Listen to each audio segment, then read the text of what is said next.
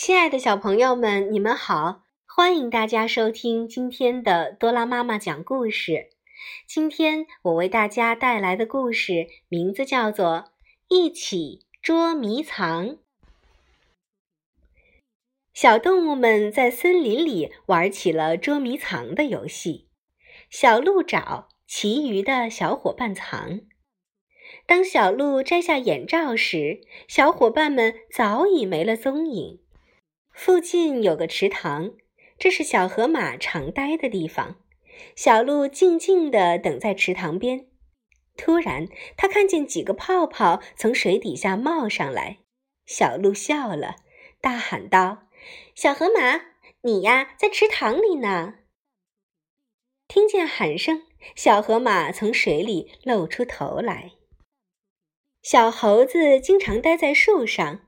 于是，小鹿盯着树观看，没多久就从树枝间发现了小猴的尾巴。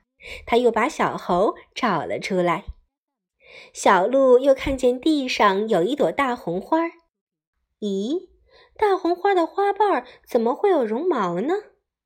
小鹿一边疑惑，一边走过去。只见他看了一会儿，便揪住那撮毛，把小松鼠提了出来。最后，小鹿又在白色的花丛中找到了躲藏的小白兔。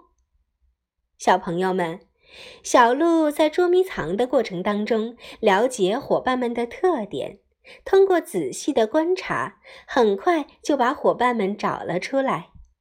我们平时也要注意观察身边的事物，掌握它们的特点。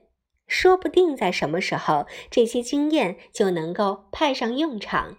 你们说对吗？好了，今天的多拉妈妈讲故事到这里就结束了。感谢大家的收听，我们明天同一时间再见吧。